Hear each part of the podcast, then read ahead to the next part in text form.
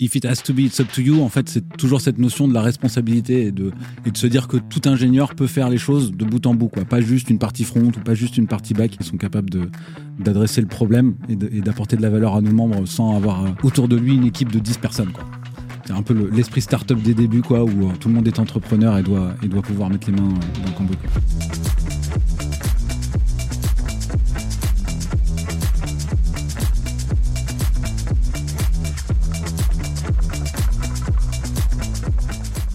Bonjour à tous et à toutes. Aujourd'hui, nous vous proposons un nouvel épisode de la série Un job à Nantes hashtag tech. Et on reçoit encore trois CTO pour parler aujourd'hui d'un nouveau sujet. Et le sujet, c'est encourager la culture tech et produits euh, dans les startups. On va voir comment les Nantais font aujourd'hui, et ça c'est chouette. Alors pourquoi ce sujet? On va voir euh, avec, nos, avec les équipes aujourd'hui, avec les invités aujourd'hui, qu'il n'y a pas deux entreprises qui ont euh, la même culture tech, la même culture ingénierie. Et alors souvent c'est lié à des contraintes métiers, parfois c'est historique et empirique, mais surtout le plus souvent ça traduit en fait des convictions profondes sur ce qui rend les développeurs, les développeuses et leurs collègues heureux et heureuses dans les boîtes. C'est ça qu'on va découvrir aujourd'hui avec vous. Est-ce que c'est cool? C'est cool. Aujourd'hui, avec moi sur ce plateau, on a trois invités euh, stylés qui sont prêts à partager, témoigner euh, et challenger euh, leur culture tech avec nous. Le premier, tout à droite, c'est donc Cyril Motier, qui est CTO chez Jean Confiance depuis deux ans. Hello. Hello. Euh, Jean Confiance est un service de petites annonces accessibles sur recommandation pour les particuliers et les professionnels. Cyril, tu es reconnu depuis plusieurs décennies comme un développeur Android émérite. Est-ce que tu es encore GDE aujourd'hui? Ah, très bonne question. Oui, je suis encore GDE. Euh, je n'arrive pas à m'en dépatouiller de, cette, euh, de cette, cet acronyme. en fait, je ne sais pas aujourd'hui comment demander à être retiré. Ouais, parce que tu fais plus d'Android. Euh. En fait, enfin, je fais encore un peu d'Android, mais de très loin, je fais plus beaucoup de conférences autour de, ce sujet-là. Quoi. Et du coup, on te sollicite pour des conférences et tu dis ben. Je fais pas d'Android, je fais autre chose. soit du produit, soit de la tech, mais euh, rarement du mobile aujourd'hui. C'est vrai, je me suis posé la question de savoir si euh, le, ton recrutement chez Jean Confiance traduisait une, le fait que les clients mobiles sont importants chez GDC. ça traduit une partie de ça, mais l'idée pour moi, c'était aussi de changer justement, de, de, taper un peu dans un, une autre façon, enfin une autre, une autre facette de l'informatique. Quoi. Ok. Aurélien Mas, tu es VP of Engineering euh, chez Zinea depuis euh, presque 4 ans. Alors Zinea, c'est un éditeur logiciel qui propose une data discovery platform. Euh, vous êtes 50, dont la moitié sont des techs. Est-ce que c'est correct Aurélien? C'est exactement ça, effectivement. On est bien 50, dont 25 techs, essentiellement à Nantes. la, la RD, on est à peu près les trois quarts à Nantes. on dit une équipe RD pour, pour, On dit une équipe RD, ouais, parce qu'à RD, il y a en fait. ça, ça inclut euh, produit et engineering. Vous ne faites pas la maintenance? Et non. La maintenance, elle est externalisée? Qu'entends-tu par là Qu'entends-tu par là Bien évidemment que nous faisons la maintenance de notre logiciel. Ah, je sais pas, nous corrigeons les bugs pour nos clients. C'est quelque chose de très important pour nous. Mais la, R&D, euh, le, fait ouais, parce que, en fait, ça euh, pourrait vouloir dire qu'ils font pas la font pas la maintenance. Ça pourrait, ça pourrait. Mais en fait, nous, c'est juste qu'il fallait trouver un nom chapeau pour regrouper l'engineering et le product au sein d'une même bannière. Et donc, du coup, on a choisi d'appeler ça la R&D. C'est marrant, nous on appelle ça la tech. La R&D, normalement, c'est les mecs qui développent mais qui n'envoient jamais en prod. Voilà, exactement. Ce qu'il faut savoir, c'est est-ce que tu as de la prod derrière. ah, mais nous, c'est parce que c'est surtout qu'il y a de la recherche. C'est ça, qu'on voulait mettre en avant. Et chez nous, quand on dit euh, l'équipe produit, en fait, c'est les techs. Ah, parce qu'il n'y a, a, pas d'autres gens, c'est tout. Ok, donc Sylvain Bro, tout juste à ma droite, tu es responsable d'équipe front chez SGCIB, la filiale Corporate Investment Bank de la Société Générale, depuis toujours d'ailleurs. Alors depuis, ouais, depuis le début, ouais, ça fait un, ça fait un moment. C'est une DSI de 500 personnes iconoclastes. Est-ce que c'est bien ça? Alors, euh, à part le reste, enfin le, le, gros de, la DSI est à Paris, mais nous, on est une toute petite équipe de 20 personnes à peu près sur Nantes, euh, uniquement à faire du dev front-end. ok. Euh, comment ça s'est fait qu'il y ait un bureau qui arrive à Nantes? C'était quoi la, volonté? Toi, tu à Paris avant et tu venu à Nantes après avec ce bureau-là ou pas? Ouais, alors j'ai commencé à Paris, euh, j'ai fait trois ans à Hong Kong, je suis revenu à Paris et puis à la fin, boum, je suis arrivé à Nantes. On a, atterri à Nantes. Euh, l'objectif, c'était on avait déjà un petit peu euh, pas mal de compétitions sur le sourcing, notamment euh, à Paris, pour attirer des, euh, des dev front dans les équipes. Mhm. Et du coup, on a commencé à se dire bon, bah, est-ce qu'on peut être. Société Générale, c'est très Paris-centrique. Et on s'est dit comment on peut effectivement ouvrir un petit peu en région. On a regardé différents hubs où était déjà présent la Société Générale. Il y avait Lille, Lyon, Nantes.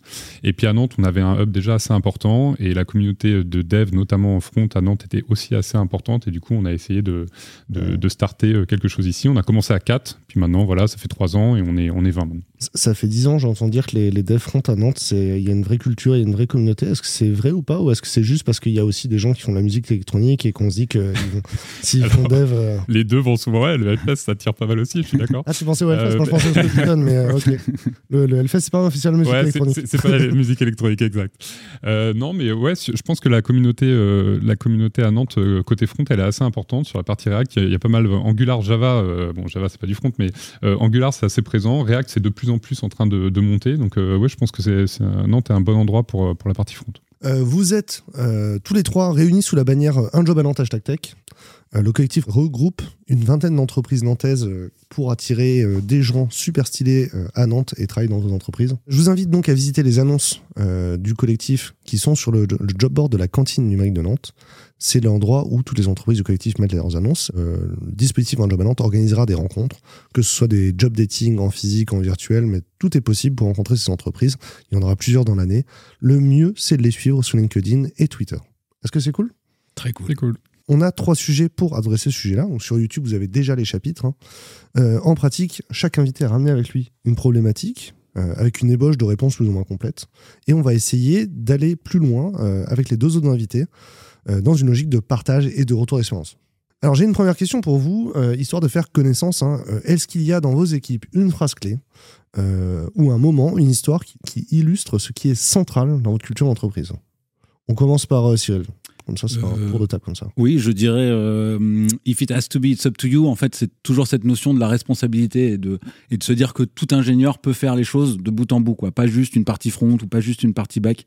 Pour nous, c'est très important de, de, se dire que tous nos ingénieurs sont vraiment full stack et sont capables de, d'adresser le problème et, d'apporter de la valeur à nos membres sans avoir autour de lui une équipe de 10 personnes, quoi c'est un peu l'esprit startup des débuts, quoi, où tout le monde est entrepreneur et doit, et doit pouvoir mettre les mains dans le cambouis, quoi. Est-ce qu'une une feature qui est commencée le matin, elle peut être en prod le soir? Alors, historiquement, oui, c'était le cas. Euh, plus ça va, et je pense qu'on y reviendra parce que c'était un sujet et, c'est une de mes craintes sur la scalabilité. Quoi. Euh, en tout cas, historiquement, c'était le cas. Aujourd'hui, c'est beaucoup plus compliqué, évidemment, parce qu'il y a beaucoup plus de contraintes sur euh, la localisation, sur les tests, sur l'accessibilité, sur enfin beaucoup de choses. La scalabilité, évidemment, entre gérer 4 connexions jour et 4 millions, c'est pas la même chose. Quoi. Aurélien, tu veux prendre la suite? Oui, bah écoute, euh, nous, il y a une phrase qui sous-tend quand même pas mal notre culture. C'est, euh, je dirais, c'est euh, know what you're optimizing for.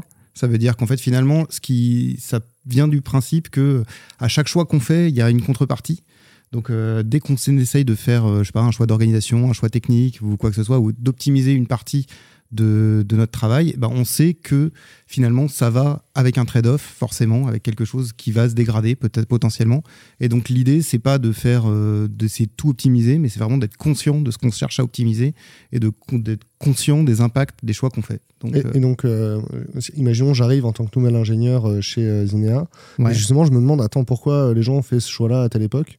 Je, retrouve de la documentation ouais, ou je suis obligé de socialiser? Comment ça se passe? Ouais, ouais. En fait, on a, on a un, en fait, nous, on a un framework assez puissant euh, côté de notre organisation. Donc, on appelle un framework parce que c'est vraiment l'ensemble des processus de base qui nous permettent de nous organiser. Donc, en fait, on a une vision un peu, euh, j'aime bien dire, cyborg de, mmh. de l'orga. C'est qu'en en fait, on a un, squelette euh, assez, euh, assez costaud, assez métallique, tu vois, mécanique. Ah, c'est ça avec, le cyborg. Assez, avec des, des, des, process assez, assez je dirais pas rigide, mais assez bien ancré. Et au-dessus, on laisse se développer de l'organique. En fait, donc c'est un peu ça qui fait le, côté cyborg, tu vois, c'est qu'on laisse se développer la prise d'initiative, l'organique, etc. Et notamment, euh, pour la manière qu'on a de, prendre des décisions, on a un process de décision euh, très bien documenté et dans lequel on va tracer toutes les décisions euh, qui ont été prises au fil du temps, un peu sous un format qui est connu sous les, formes d'ADR, les Architecture Decision Record. Donc nous, on va pas jusque-là, c'est-à-dire qu'on va pas vraiment documenter tout ça dans GitHub sur les décisions d'architecture. Par contre, on trace un log de toutes nos décisions, ce qui fait qu'on mmh. est capable de retrouver un peu le moment où on a pris la décision, et bah, éventuellement, si un paramètre a changé, pourquoi pas la remettre en cause. Mais dans l'idée, une, décision qui a été prise, et eh ben, on se commit à l'exécuter après. Quoi. Ok, cool. Sylvain, euh, qu'est-ce que tu peux nous raconter?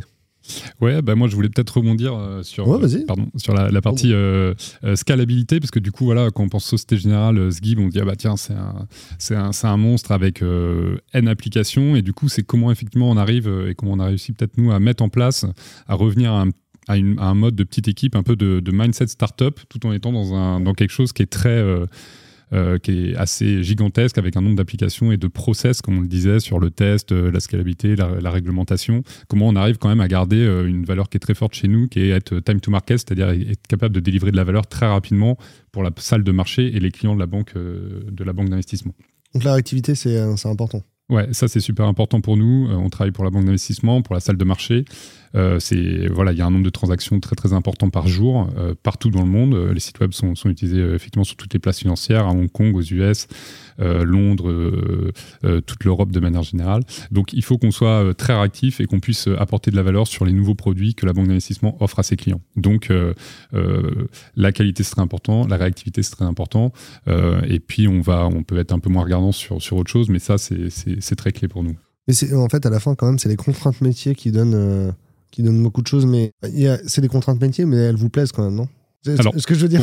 ouais, En tout cas, pour moi, euh, c'est souvent. Alors, ce qu'on peut avoir souvent dans l'image de la banque, on se dit, euh, pour ceux qui, qui, nous regardent, je pense que quand ils pensent à Société Générale, ils vont se dire, oh, mon Dieu, on va être enfermé dans des bureaux, on va faire du COBOL, parce que je sais pas pourquoi, mais on pense encore euh, au crack de l'an 2000 avec le passage de la date en COBOL. c'est plus ça. Alors, moi, je, vous invite, et j'espère que dans le lien, les, gens pourront aller faire un tour, mais sur info.gmarket.com, les sites web qu'on développe, nous, on développe maintenant pour la banque d'investissement sur du trading électronique. Donc, ça tire tout un tas de problématiques sur euh, du trading haute fréquence, euh, euh, effectivement des connexions partout dans le monde. Comment on s'assure que sur du prix du forex, où on peut avoir le prix du dollar qui peut bouger deux à trois fois par seconde, on s'assure que le client a le bon prix dans son, dans son browser web. Ça, sur un mainframe, ça marcherait pas? Ça, sur un mainframe, c'est plus compliqué. Surtout quand on veut que les clients aujourd'hui puissent traiter partout dans le monde. et donc ça, aujourd'hui, ouais, il y, y, a des problématiques assez passionnantes qui font que sur la banque d'investissement, on peut s'éclater, on peut, pour des dev front aujourd'hui, faire des trucs super stylés euh, sur, sur nos sites. C'est vrai que la, enfin, la SOG, de manière générale, elle est, elle, est exemplaire sur son move to cloud dans l'industrie euh, bancaire. on, est plutôt pas mal. Nous, typiquement, euh, enfin, alors après, je, mais nous, tous nos sites aujourd'hui sont déployés sur Azure. Donc, que ce soit Web API et Frontend, ils sont sur, sur, sur Azure. On est, cloud-based by design. Tout nouveau projet est cloud-based by design chez nous. On avait, on avait fait une, une étude, j'ai publié un article sur LinkedIn où je parlais du state of DevOps. Et euh, effectivement, euh, les, les, gens que j'ai interviewés qui ont travaillé directement, directement pour la SOG montraient qu'il y avait quand même une maîtrise dans le move to cloud. Et, ce qui est intéressant, ce qui était intéressant, c'était que les, les, cloud advocates euh, ou les cloud évangélistes qui avaient à la SOG, c'était pas juste des gens qui étaient là pour dire aux gens il faut utiliser le cloud, mais qui vérifiaient que chaque équipe elle est en maîtrise de ce qu'elle fait dans le cloud aussi, et qu'elle est bien mmh. responsable de sa prod après etc. Ouais, alors ça, bah, typiquement, vous, voilà, sur le réglementaire, hein, euh, une banque, données bancaires, euh, aller dans le cloud public, c'est pas quelque chose qui s'est fait euh, facilement. Donc, on a ah. été effectivement dès le début avec la Banque centrale, avec la réglementation, pour savoir qu'est-ce qu'on peut mettre dans le cloud, qu'est-ce qu'on peut pas mettre dans le cloud. Donc, on imagine hein, tout ce qui est information client, et je vous rassure, tout ce qui est information client n'est pas dans le cloud Azure. Il y a du cloud privé chez nous aussi. Mais pour tout ce qui est déploiement site web, on utilise effectivement du cloud Azure. Donc, on a pas mal travaillé là-dessus. Donc, il y a toute une partie, quels sont euh, sur le console, euh, console AWS ou, euh, ou portail Azure, quels sont les services Trust and Control qu'on peut utiliser et, qui sont ouverts pour nous. Donc malheureusement, tout n'est pas open bar, ah bah on est sur la plateforme, mais de plus en plus, on est en train de sécuriser les services avec, en partenariat avec, avec Microsoft et, Amazon. Le premier sujet, Sylvain. alors apparemment, à la SOG, vous avez à la SOG, à en tout cas, vous avez une, une capacité, une liberté de prise d'initiative qui est importante. Euh, c'est ce qui a étonné euh, du coup Julien qui était nouveau euh, chez vous dans vos équipes. Et toi qui es du coup un, bébé Sogé, c'est quoi la, secrète sauce? Et comment vous avez fait depuis que tu es dans la boîte pour ne pas la perdre cette cette, ouais, cette capacité et cette, cette liberté d'initiative. Ouais. Alors, ce voilà, ce moi, ce que je voulais mettre un petit peu en, exergue ici, c'est comment on arrive dans les grosses structures. effectivement, bah, on doit faire des choix technologiques pour éviter que alors avoir, euh, pas que ça devienne un cyborg justement, faut arriver à avoir un, socle de technologie euh, qui ne devienne pas trop disparate et qu'on se retrouve du coup avec effectivement des fronts qui doivent faire du Vue, du React, de l'Angular, mais côté back-end, du Rust, du .NET, du Java, et qu'à la fin, même pour le côté sourcing, on se dit bah ouais, mais comment on va trouver un dev à, à 50 pattes maintenant parce qu'il faut qu'ils fassent toutes les technos. Alors on sait que les devs peuvent s'adapter, mais il y a quand même une expertise des fois qu'il faut avoir. J'ai déjà entendu à la SEG, on trouve pas du, de développeurs Ruby on Rails à level opéré. Et euh, tout en gardant effectivement une certaine. De l'autre côté, bah voilà, arriver à garder une, une, certaine flexibilité en disant bah tiens, il y a un nouveau use case, bah là ça vaut le coup de euh, demain euh, euh, faire une, une, web API en Node ou de, de, poker quelque chose de nouveau. Et donc ça, euh, nous on essaye effectivement d'ouvrir et de laisser de la liberté aux devs et en même temps de garder un, peu un contrôle sur toutes les technos pour éviter que ça devienne à la fin un arbre de toutes les technos possibles parce qu'on on, sait tous, hein, on fait des POC, tiens, il y a telle nouvelle techno, on essaye, mais si c'est pour chaque composant, ça, devient un peu problématique. Donc c'est nous, on laisse la possibilité de poker, et puis à un moment, quand on veut que ça devienne, on partage tous ensemble au niveau de la communauté, nous, au niveau de la communauté HG Market, et puis après, on essaye de voir, avec le rôle un peu des tech leads, qu'est-ce qui fait sens et, qu'est-ce qui doit rester un peu en mode POC, mais ça peut être intéressant voilà, d'avoir votre avis là-dessus, comment vous, vous le mettez en place dans vos organisations. Du coup, Aurélien, vous n'avez pas de tech lead hein donc non, nous, euh, effectivement, la, dans notre organisation, c'est lié un peu à l'ADN de la boîte euh, historique. C'est-à-dire ouais. que c'est une boîte qui s'est euh, Zinea, c'est une boîte qui s'est fondée sur les... à la suite en fait, finalement, d'une ESN parisienne qui s'appelait Xebia et qui était un cabinet d'architectes, d'expertise. Et donc finalement, les, premiers, les premières personnes qui sont intervenues chez Zinea étaient tous des gens euh, assez seniors en fait. Mhm. Euh, donc tous des gens avec 15-20 ans d'expérience euh, qui auraient pu tous finalement prétendre au rôle de tech lead. Donc en fait, euh, choisir un tech lead parmi des tech leads, c'était un peu compliqué. C'est comme ça qu'on fait les chevaliers. Hein. Voilà, ouais. et donc finalement, euh, ce qu'on ce qu'on a fait, c'est qu'on a on est plutôt parti euh, du principe qu'on allait laisser euh, le, le, leadership technique euh, émerger finalement. Et, et c'est un principe qu'on a gardé c'est un principe du départ de chez Zinea et qu'on a gardé. Donc ça veut dire que finalement suivant les technologies ben, à peu près tout le monde peut prendre un, une, un leadership à un moment donné. Et ce qu'on fait justement pour pour l'innovation parce que bien évidemment nous aussi on a une stack euh, on va dire une stack principale mm -hmm. celle avec laquelle on développe euh, c'est quoi la stack? Nous la stack c'est Scala Angular principalement Scala slash Java Angular. On a pas mal de, de back-end en Java mais euh, l'historique est en Scala quand même. Donc le cœur de la plateforme est en Scala qui est un peu qui pose un peu des tu parlais de recrutement ça nous pose un peu des fois des problèmes de recrutement. Hein, le, ah, surtout si la rampe est un peu raide. Hein, no kidding. ça, ça, parce que euh, recruter les gens qui font pas du Scala et des formats Scala, c'est dur. Alors c'est ce qu'on fait. En fait, on, on, fait ça. On prend des gens, euh, alors plutôt qui viennent quand même du monde de la JVM, donc quand même des gens qui ont une expertise euh, soit Java, soit Kotlin, enfin euh, voilà, mmh. qui connaissent alors un peu. les gens qui faisaient du Haskell avant, euh, c'est plus compliqué de les faire retourner Écoute, dans la JVM. En fait, on en, bah, alors il y en a peu des gens que tu trouves ouais, qui pour le, pour le Haskell, vous les trouvez. en fait, hein, en vrai, mais, mais ça m'intéresse parce qu'effectivement, ils auraient les paradigmes fonctionnels déjà bien maîtrisés et euh, sûrement que l'adaptation à Scala serait peut-être euh, pas si compliquée en fait. C'est quoi le, le c'est quoi le mot clé Ils apprennent les coroutines. C'est quoi l'élément clé qu'il faut apprendre quand on fait du Scala, le truc qu'on fait tout le temps en Scala euh, c'est pas la coroutine que je cherche le mot, je crois. Non, bah, enfin, du coup, des monades ou des trucs dans ah, les monades. monades c'est ouais. fonctionnel, ça.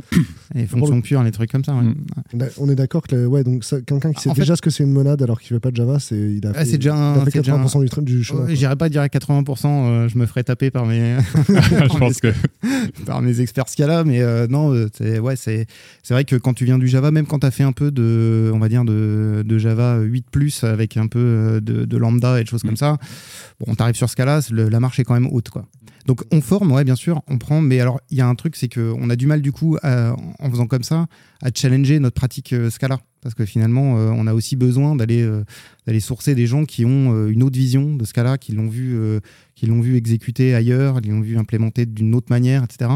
Donc c'est bien aussi, c'est enfin pour éviter un peu de, de, se scléroser quelque part sur, la, sur ta maîtrise technique, c'est bien aussi de pouvoir sourcer, euh, tu vois, d'avoir un peu d'énergie euh, de l'extérieur. Pour vous challenger, euh, vos, les, les ingés ou les ingénieurs, euh, elles vont à des conférences européennes ou internationales de Scala Ça existe Alors, il y a Scala IO en France. Ouais, Scala IO. Donc là, on essaye effectivement d'y aller. après, à l'international, c'est plus compliqué, surtout que, bah, tu vois, nous, on, on, a été, on a vraiment commencé fin 2019 donc euh, depuis 2020, bah oui. euh, bon, l'international c'était un petit peu compliqué quoi, du niveau conférence internationale. Mmh. Donc, euh, donc pas forcément.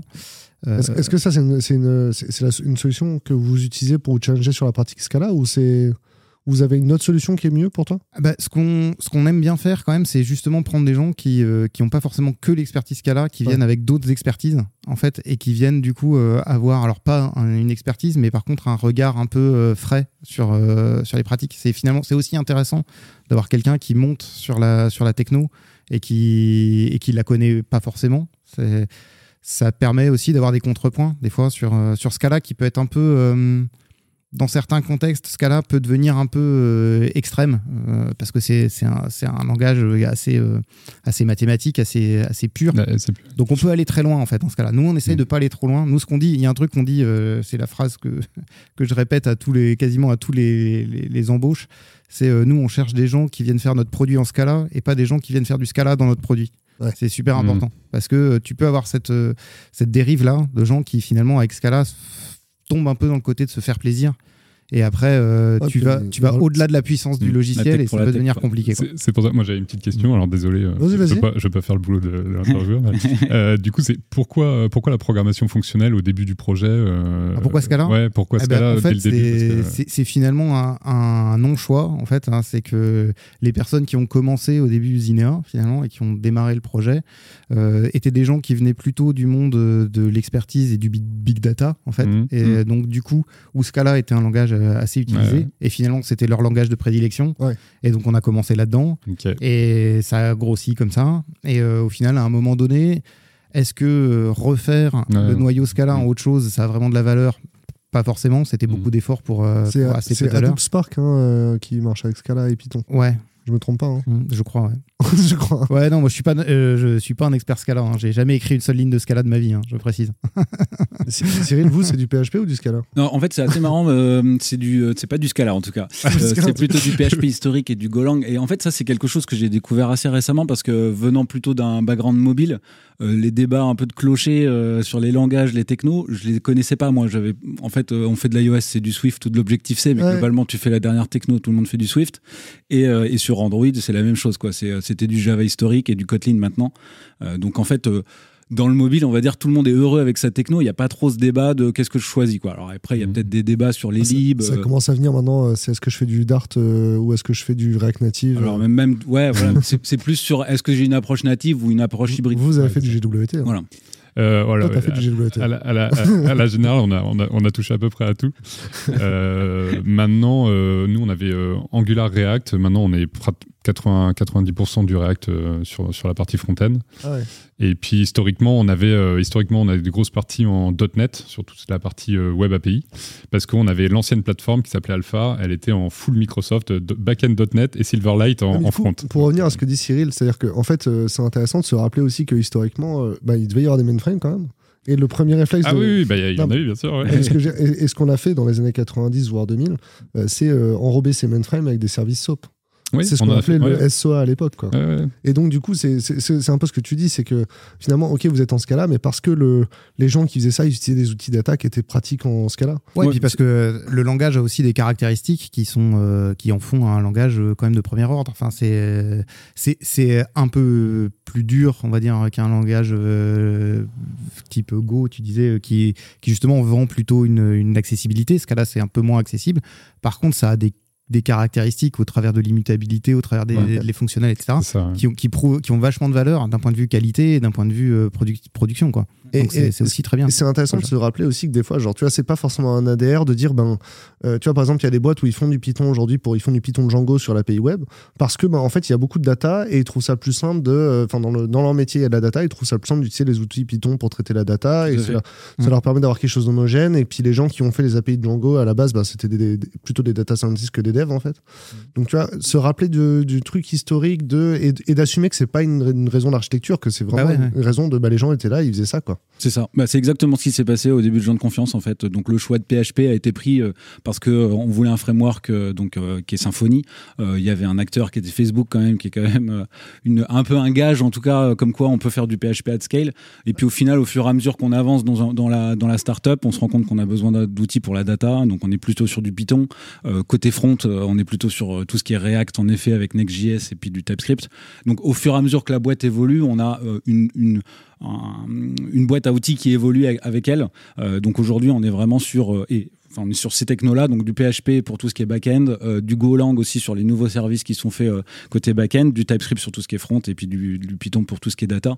Et donc on a, on a vraiment, bah, un petit peu comme, comme disait Sylvain pour la, pour la Société Générale, quoi. Donc on a aujourd'hui du coup plutôt une tendance à mettre un cadre, euh, mettre un, un contexte dans lequel les, les équipes peuvent évoluer, choisir une techno parmi une, une boîte à outils déjà prédéfinie, euh, qu'on appelle chez nous du coup les, les architectures di- euh, design principles, mais globalement ça va permettre à chaque ingénieur de pouvoir choisir euh, dans un petit, un petit set, on essaie de le rendre le plus petit possible, Ouais. euh, parce que la, la, la combinatoire elle est toujours très vite euh, Mm. énorme, mais en gros un petit set de, de technos qui sont possibles pour, euh, dès que j'ai un choix à prendre sur euh, une, base, une base de données relationnelle, une base de données NoSQL, euh, du caching in memory, qu'est-ce que j'utilise quoi bah, Nous, on a ce tableau-là, et puis en face, les technos qu'on qu'on autori- qu'on autorise. Quoi. Du coup, ça veut dire que vous avez forcément une architecture microservice, micro-front-end, parce que sinon, euh, déployer, ça devient méga compliqué. Tout quoi. à fait. Donc, historiquement, non, euh, évidemment, hein, puisque, comme je le disais, euh, plutôt un historique Symfony PHP. Et, et notre approche depuis une année, là, déjà, c'est vraiment de tout, tout ce qu'on fait de nouveau passe dans une architecture microservice. Quoi.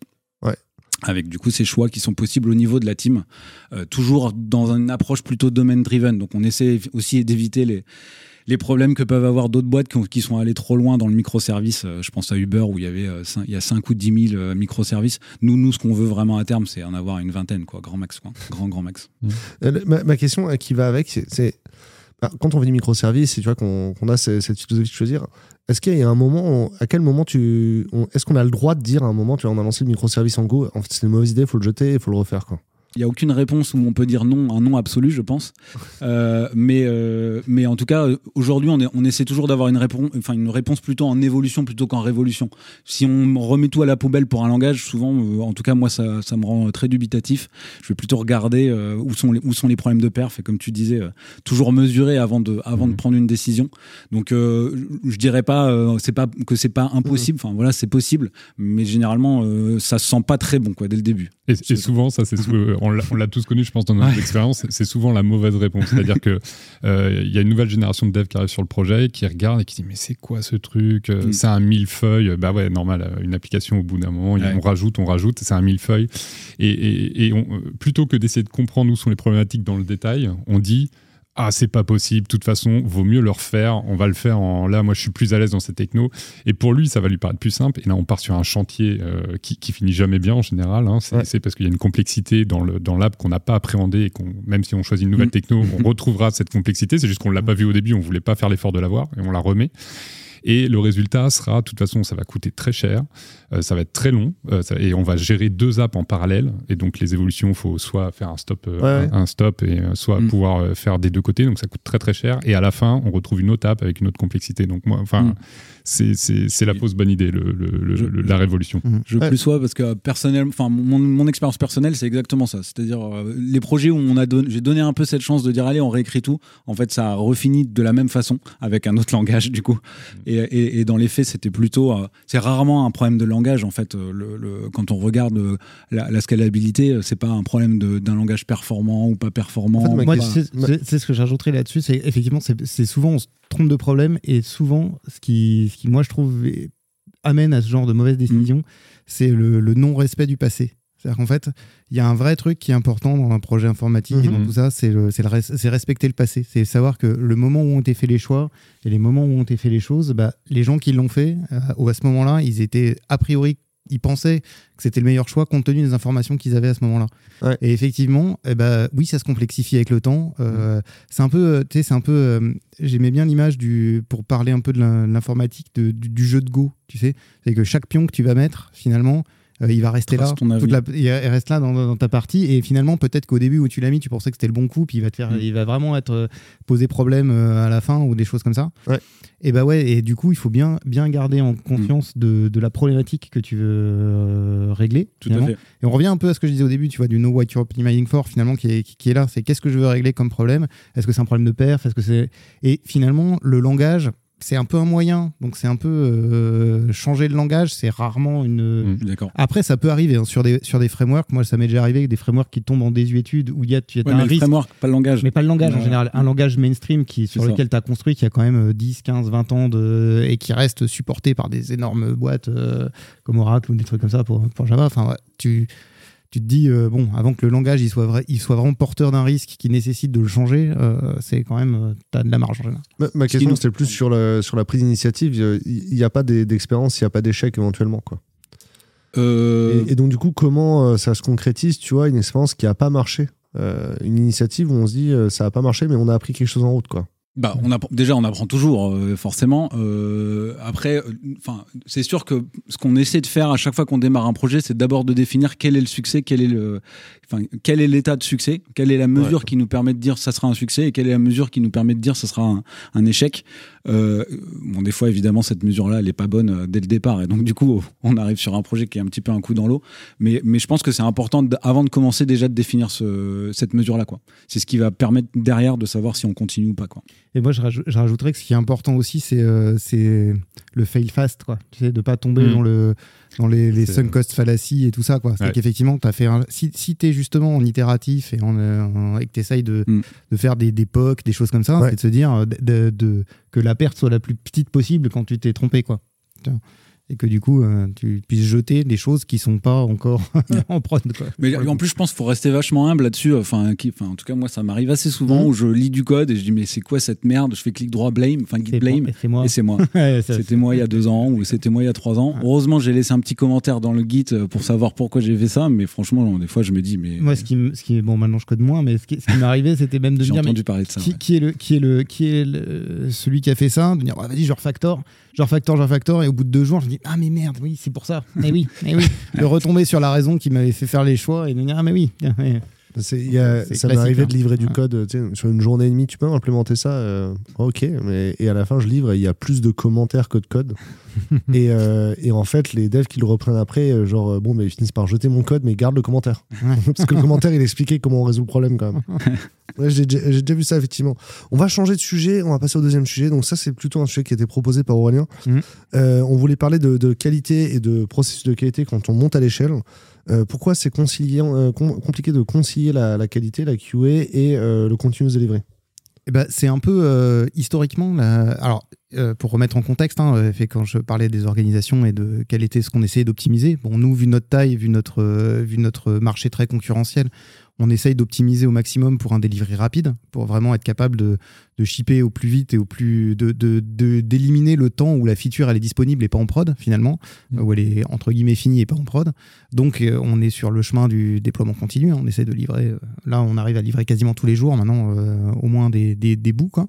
Et effectivement, la QA historiquement, bon bah, elle se présente un peu comme une, on va dire une toll gate, c'est-à-dire bah, fais ton développement et euh, et euh, moi je vais la valider quelque Mm. part. C'est par définition dès qu'on commence à parler de QA ou de département qualité ou d'ingénieur qualité, bah, ça porte un peu un- une forme de silo en, en soi.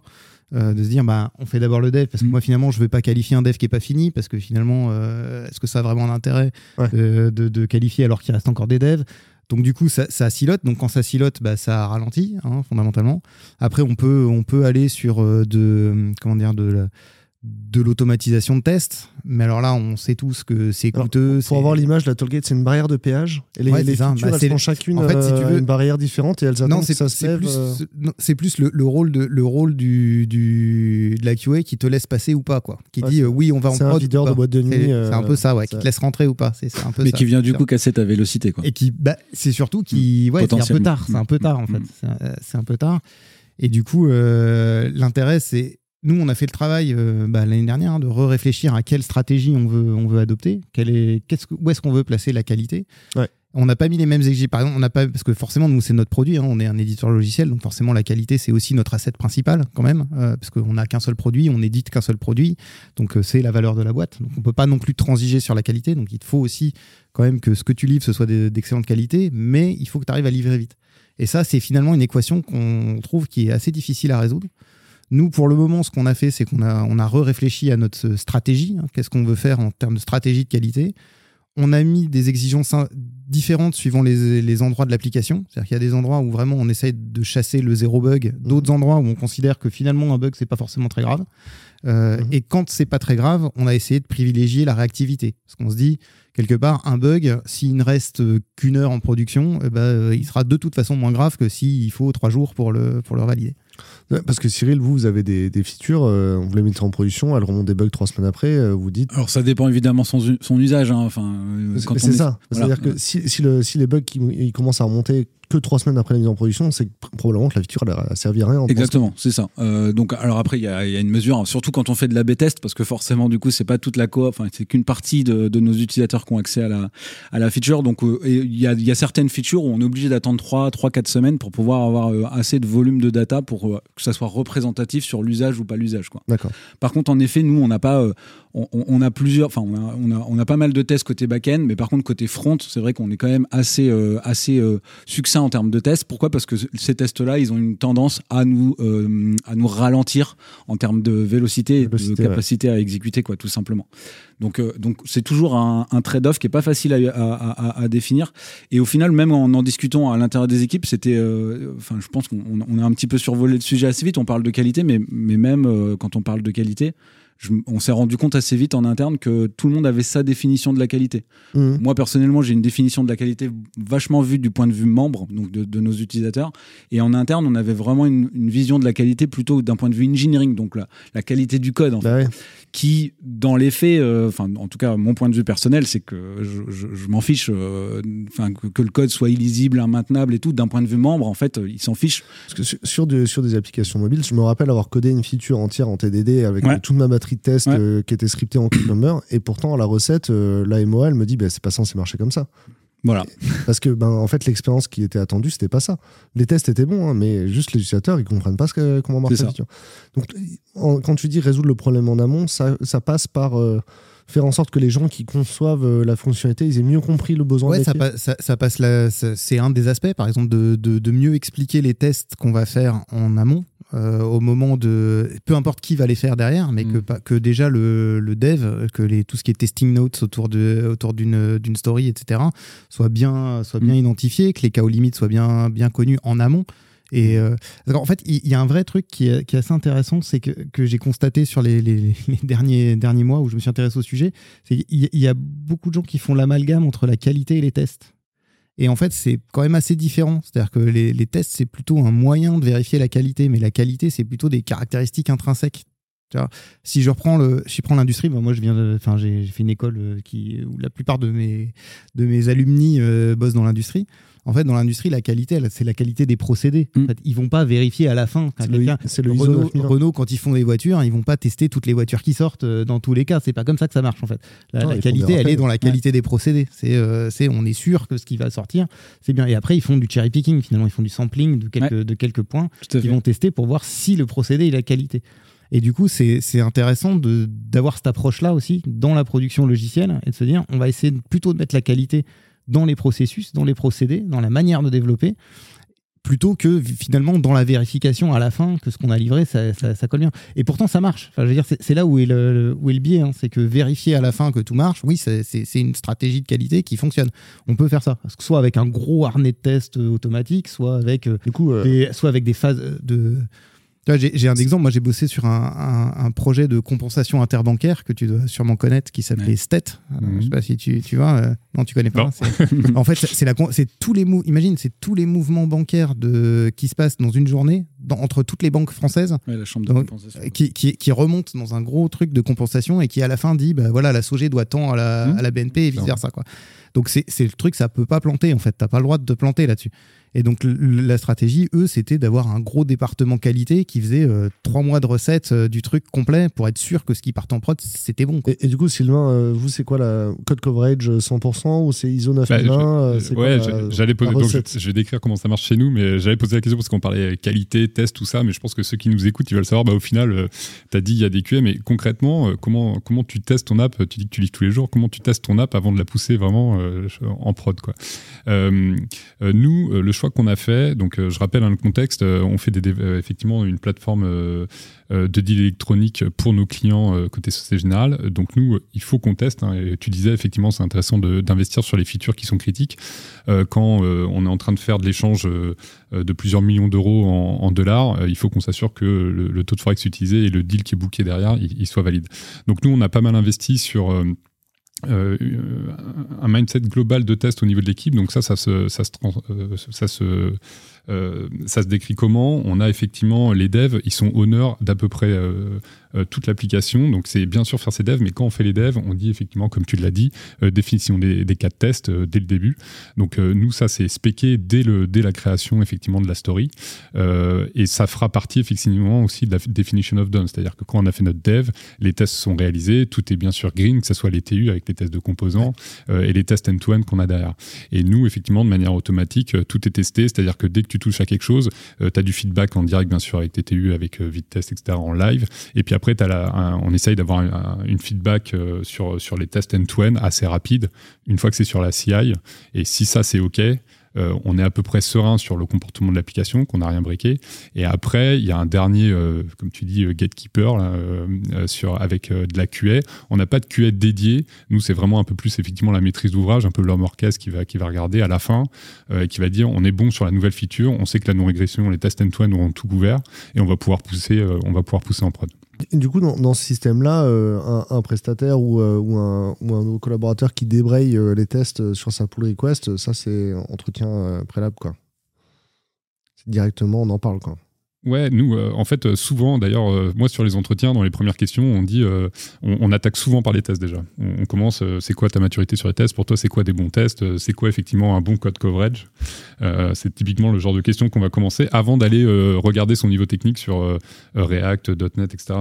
on, attaque souvent. Et, et alors, du coup, c'est en gros, ce que je comprends, c'est que euh, au moment où tu déploies, euh, ce que tu, si tu dois déployer pour un incident par exemple, ou tu dois déployer dans la journée, mm. tu es à peu près sûr euh, que ce qui marchait hier marche encore demain, quoi. Ouais. Par contre, les tests, ça doit, il y a un moment où ça te coûte cher en vélocité. Alors ouais, donc alors donc nous, on a très fortement automatisé donc test end-to-end TU, ça, ça pour te garantir que quand tu fais ton développement, tu es à peu près sûr hein, sur le comportement de l'application et ce que tu as ajouté mm-hmm. et pas en train de breaker l'app.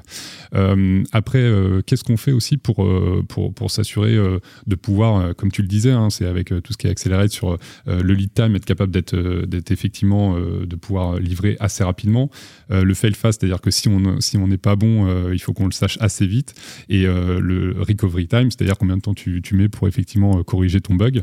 donc là, nous, on fait un du trunk-based development, donc tu, pushes tout, tu pushes tout le temps sur master, et donc tu as du feedback très très rapidement mmh. sur les TU et sur les tests end-to-end sur master, et donc tu le sais très vite si tu as cassé quelque chose. T'attends pas d'être sur une branche et puis de pousser plus tard pour savoir si sur la CI ça va bien se, se, passer. Euh, après, on utilise aussi les switches, hein, les toggle features, comme vous le disiez. Donc ça, c'est pareil, ça permet de très vite aller en prod avec des parties de code désactivées qui permet de savoir si telle ou telle feature, on peut l'activer ou pas à chaud et la désactiver à chaud. C'est-à-dire que tu n'as pas besoin de relivrer. Le feature tooling, ça permet de faire du trunk-based euh, développement. C'est limite un prérequis. C'est les deux qui, qui, permettent de facilement euh, savoir comment va se comporter la CI, pousser du code, même si tout n'est pas activé, et après activer à chaud, à froid, sans avoir relisé complètement et à redéployer un nouveau binaire. Parce que la phase de recette à la main, Cyril, euh, euh, moi ce que je vois, c'est que je vais, dev, je vais dev une feature, je vais, je vais recetter ma feature, et tout est bien, quoi. On la met en prod, et puis demain, on se rend compte qu'il y a un effet de bord, il y a une autre feature qui est pétée, quoi. Mm. Et c'est ça que les tests end-to-end corrigent. comment tu fais pour juger le, le moment où euh, ça commence à créer des régressions, le fait que je travaille tout seul dans mon coin, quoi? Je suis pas certain de comprendre ta question, du coup. C'est ça, en fait, c'est en fait, c'est enfin, OK quand on déploie euh, sans, en faisant des tests manuels. L'idée, c'est ça, hein, c'est que ta, ta, fonctionnalité peut faire un effet de bord sur une autre fonctionnalité. Mais tu testes, quand tu fais une recette en misant, mettre en prod en tant que dev, tu vois, tu vas pas recéter toute l'appli, surtout le, le, gigantisme d'une application comme euh, mm. GDC, tu vois. Tout à fait. Oui, mais donc, du coup, on retombe un petit peu, je pense, dans la définition euh, de, de test versus qualité. Je trouve que les tests, ça va plutôt permettre d'éviter une, une, régression, en fait. Donc, c'est plutôt, enfin, comme on dit, des tests de non-régression. Alors que moi, mon point de vue sur la qualité, c'est vraiment euh, euh, comment le l'expérience le, utilisateur, donc le, user feeling en fait euh, avec avec le, produit. Et ça, franchement, je pense que c'est des choses qui sont parfois non testables. imaginons, je sais pas, une animation dans, dans un produit, l'interaction design, la façon dont, je sais pas, un panneau arrive dans sur l'écran. Mm. Est-ce que c'est est-ce que c'est est-ce que c'est fluide Est-ce que c'est le bon, enfin la bonne interpolation? Ça, franchement, à tester de façon automatisée. Bon courage, mm. quoi. Et il, faut, il faut défendre dans, dans, les équipes et auprès du business le fait qu'investir dans le look and feel, dans l'interface, ça vaut le coup. Quoi. Bah, en fait, je pense que ça dépend vraiment du, du domaine, mais nous, c'est Chez Zinea, c'est pas forcément important d'avoir euh, des, des, choses jolies. Quoi. Alors si quand même, Si. hein, parce que euh, C'est un élé- un élément différenciant. C'est pas parce qu'on fait du B2B qu'on fait des trucs moches. Mais si, le B2B. Je sais pas, je me on a quand même, euh, on vous a avez- quand même un peu de respect pour Vous nos avez du scalage, vous avez du scalage, vous voyez bien avec un back-office en bootstrap. Non, non, c'est joli. Euh, non, non, c'est euh, on essaie parce que c'est important parce que l'adoption euh, des, des utilisateurs euh, chez les Ouais. clients et qui sont des utilisateurs métiers aussi hein, Mm. chez le client et qui sont pas des qui sont pas des techs hein, qui Ouais. utilisent. C'est important, ça différencie aussi de la concurrence. Et effectivement, euh, c'est nous on essaie plutôt de, de on est, on est assez peu convaincu par les vrais gros tests end-to-end parce que Mm. c'est, c'est lourd, c'est long et, euh, et puis surtout on a du mal à, à les inclure dans le pipeline de déploiement. C'est que Mm. nous en fait ce qu'on a besoin c'est euh, nous ce qu'on veut c'est que tous les tests automatisés finalement ils valident ou pas le fait qu'on puisse déployer la feature quelque part. Donc c'est, euh, c'est parce que notre but ultime, on n'y est pas encore, mais euh, c'est vraiment notre, notre but, c'est que euh, chaque merge, euh, il Ouais, parte en prod directement. directement. Faire quoi. du Et faire vraiment faire du continuous. Donc, et, Vous n'avez pas du continuous delivery, vous Non, avez, bah non, vous du avez coup, des voilà, nous, intégrateurs qui font pas du CSS. Quoi. Alors, on, on, on- non. nous, il n'y a, pas d'intégrateur chez nous. Mais du coup, nous, une fois que les tests end-to-end ils sont validés, effectivement, c'est sur un, un environnement de CI et ils promo euh, automatiquement sur l'environnement du AT. Et donc, on est à peu près sur un sur l'environnement de Alors, AT. C'est quoi un, a pas- un- un environnement du AT pour tout le monde? Donc, euh, euh, je, je fais mon dev, c'est- une- c'est de quoi UAT euh, User Acceptance Testing. Oh, cool. Ah ouais. Bah, mal, pas mal. Donc voilà, mais en gros, euh, Parce que c'est le genre de mot, à force d'utiliser pendant 10 ans, tu sais plus ce qu'il va le dire. Ouais,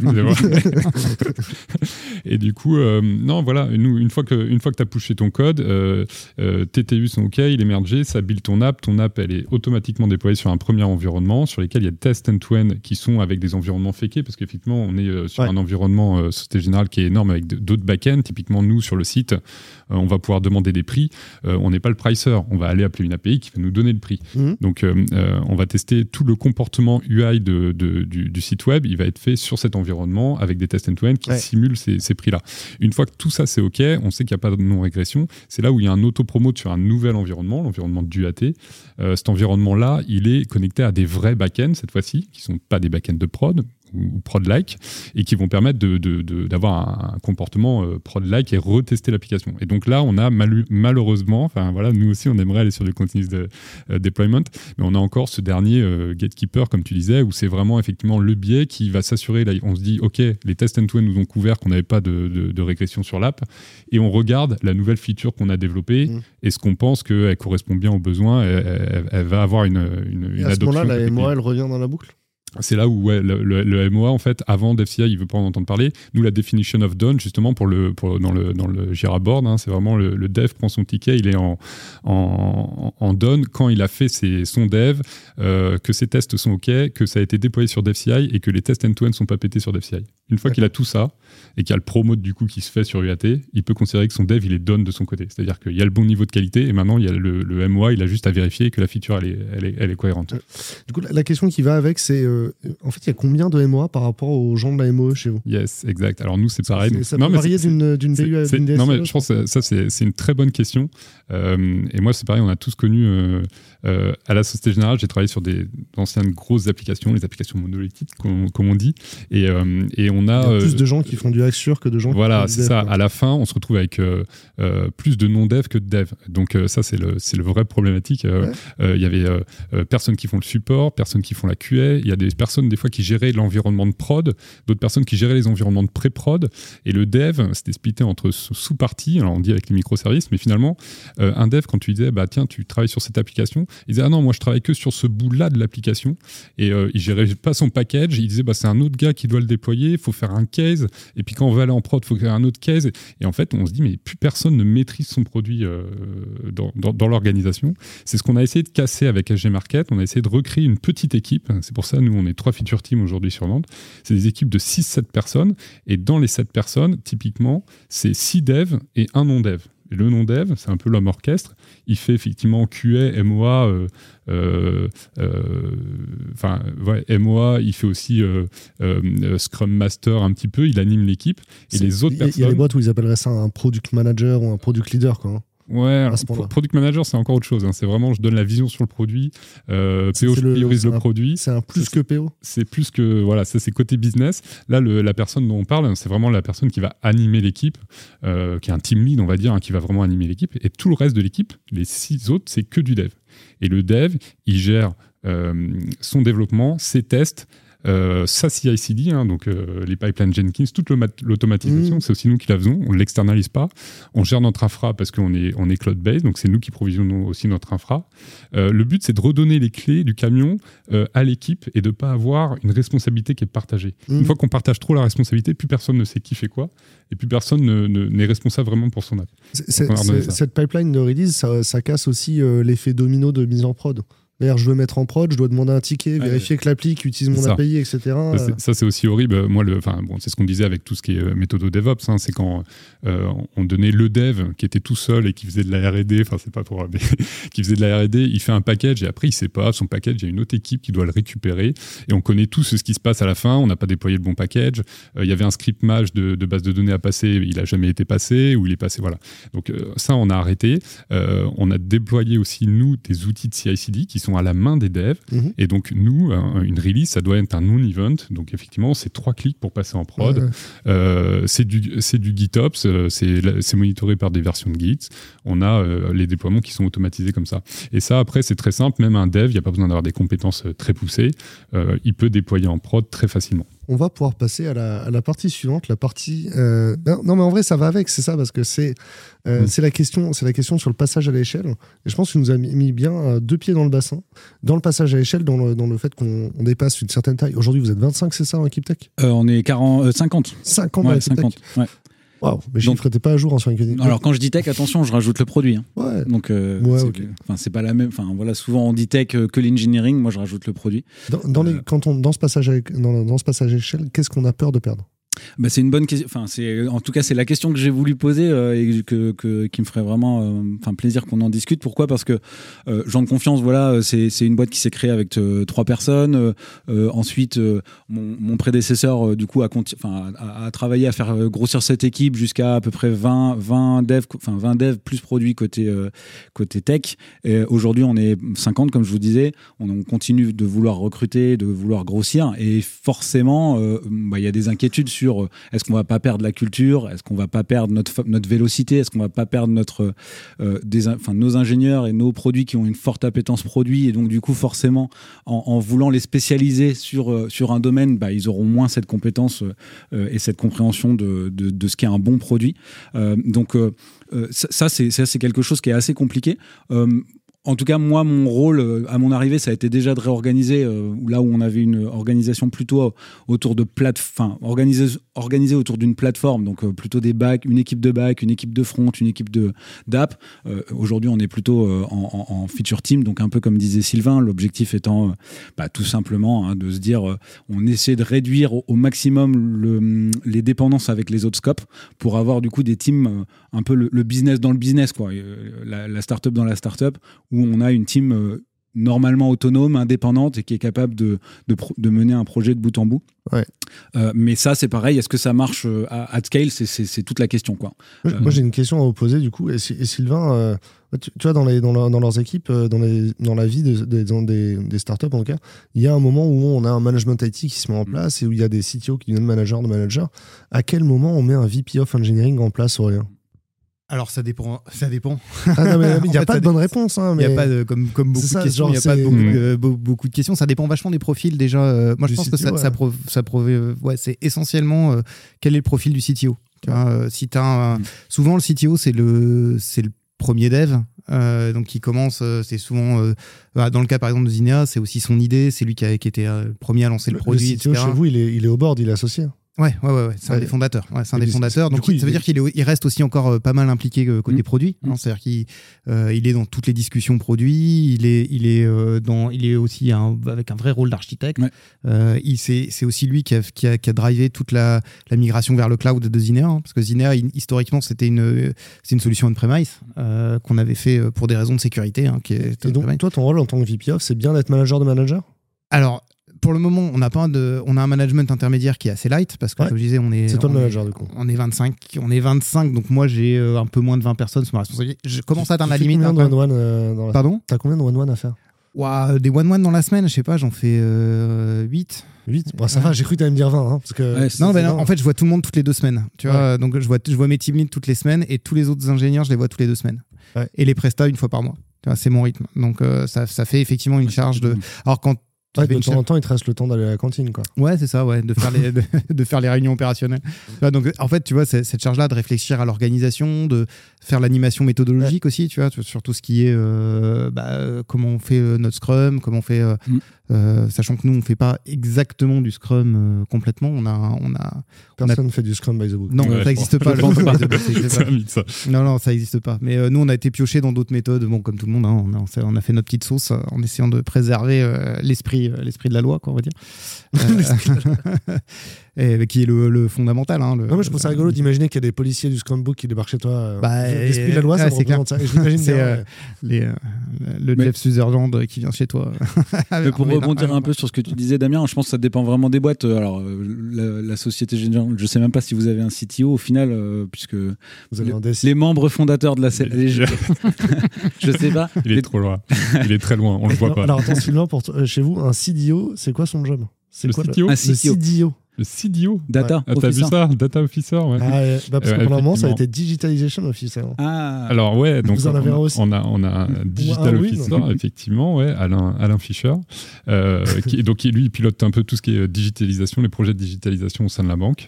Euh, SG Market en fait partie. Et après effectivement, on a des nouveaux métiers. hein. Il y a les data officers et donc c'est euh, tout ce qui est euh, les, les problématiques aujourd'hui au niveau de la gouvernance de la data. hein. Donc j'en parlais Mm. avec euh, qu'est-ce qu'on peut mettre dans le cloud, qu'est-ce qu'on peut ne pas mettre dans le cloud. Voilà, c'est- ce qu'on fait. et, euh, et aujourd'hui, euh, où, où est- où est ta data À la Société Générale, effectivement, quand on fait un trade, la data, après, elle redescend un peu partout. hein. C'est un process, effectivement, du- de la capture du trade jusqu'au process back-office, gérer la compta, gérer les paiements, les confirmations euh, euh, et les process réglementaires.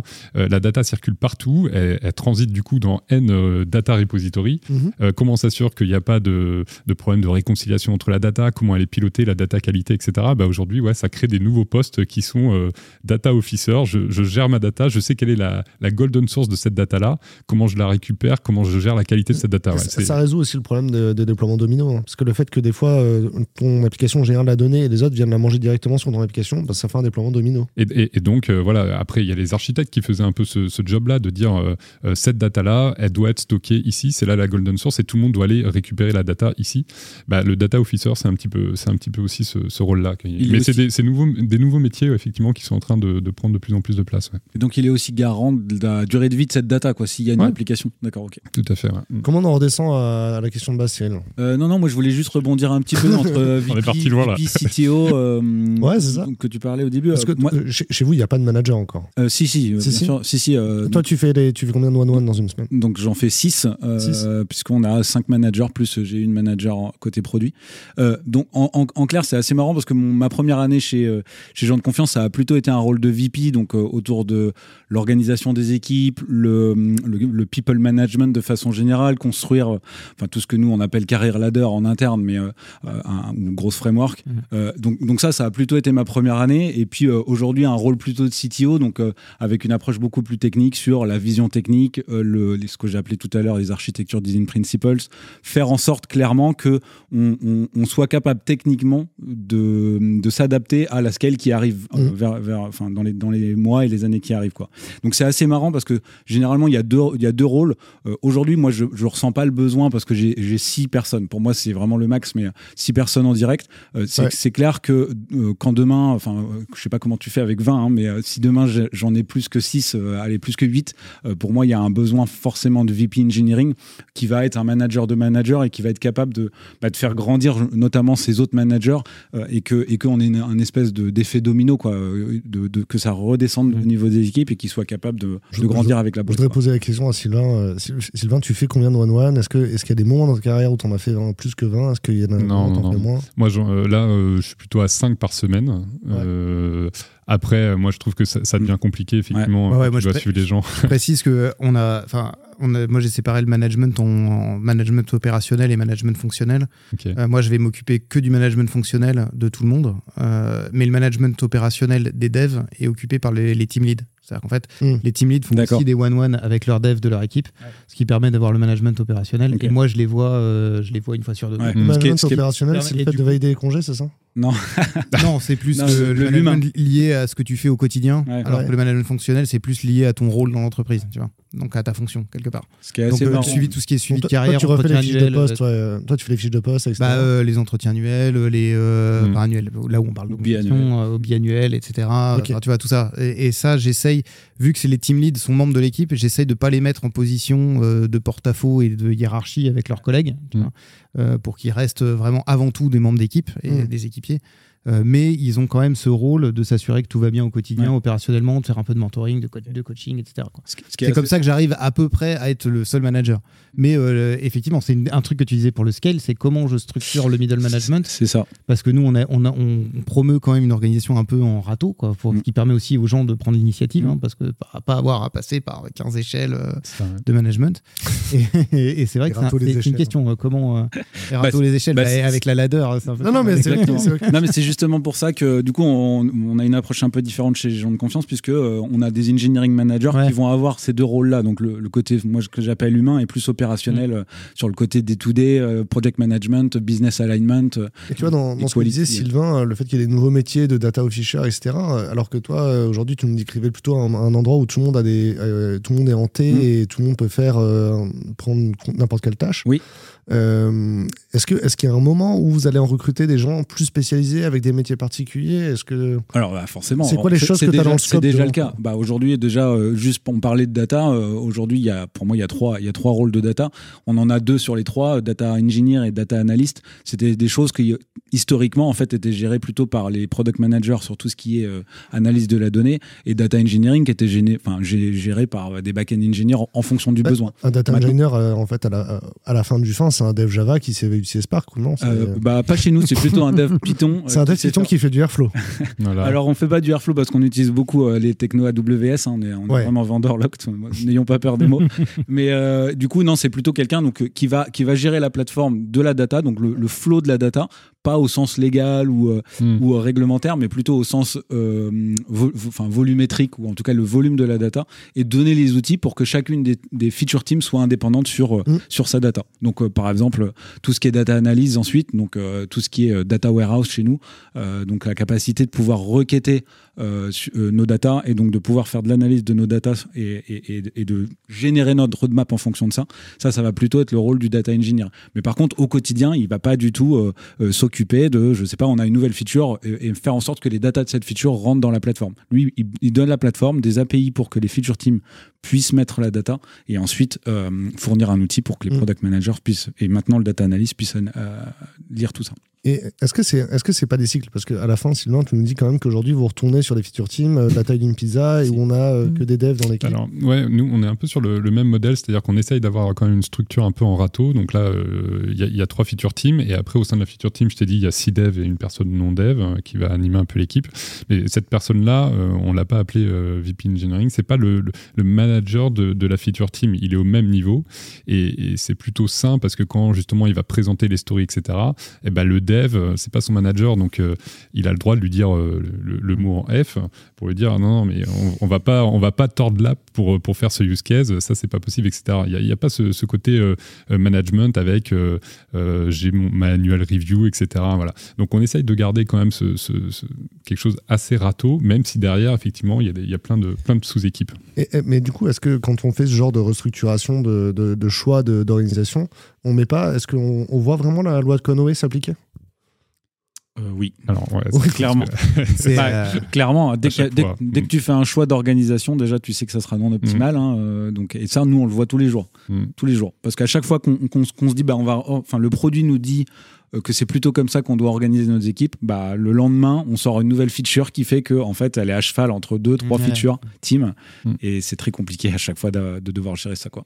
Pour la définition, quelqu'un donne la définition de la loi de Conway pour ceux qui regardent Ah. et qui la- qui l'ont pas. Alors, je, je sais jamais la dire, mais globalement, euh, euh, moi, je dirais, euh, dès, que- dès que tu as une organisation, forcément, ce qui en découle va, va correspondre à l'organisation que tu as pris. S'il y a deux équipes, il y a deux applications en face. Ouais, c'est plus. Ça, je crois c'est avec un compilateur, C'est plus, hein, euh, c'est- plus, il dit plus que les- structures, de, les structures de communication de ton organisation vont se traduire dans l'architecture que tu as produite. Si on a Slack, on va aller dans le cloud. Oh, ça t'a fait Non, rire. je crois- je crois- je mais- Ils, avaient fait des tests avec. euh, euh, ils avaient demandé à euh, trois équipes de faire un compilateur. Et ben, le compilateur, à la fin, il avait, il avait trois étapes pour compiler. Et ils avaient fait le même test en disant avec quatre équipes. Et le compilateur, il avait quatre étapes pour, pour compiler. Donc, Ouais. c'est typiquement, voilà, tu as quatre équipes. Bah, dans, ton, dans ton produit, tu vas retrouver les quatre équipes. Ça va, ça va transpirer dans, la- dans Dans l'application. ouais. Mm. Ok, c'est cool. Euh, on est sur la fin de la vidéo. Oh, c'est- Dommage. Mais c'était cool. C'est cool. Je tiens à vous remercier. Je tiens à remercier Merci. les gens qui ont regardé euh, la vidéo jusqu'ici. Euh, vous pouvez retrouver euh, SoGCIB, GDC et euh, Zinea sur le job board de la cantine. Euh, gens de confiance, vous avez des annonces sur Wheel of Days en ce moment aussi. Tout à fait. La série continue. Vous pourrez retrouver cinq autres épisodes euh, comme celui-ci avec des euh, CTO nantais pour répondre à d'autres problématiques. Il y a un épisode qui est déjà en ligne, qui était en ligne avant celui-ci normalement, où on parle du recrutement des équipes tech, avec euh, featuring dans cet épisode euh, en plateau Benoît Patra de euh, le CTO de iAdvise, ainsi que Jérôme, le CTO de Shopopop, et Ronan de Goodflow, euh, que vous découvrirez dans l'épisode aussi. Je vous remercie encore une fois, c'était chouette. hein. Bah, Merci. cool. Merci à toi. Super cool. Allez, bisous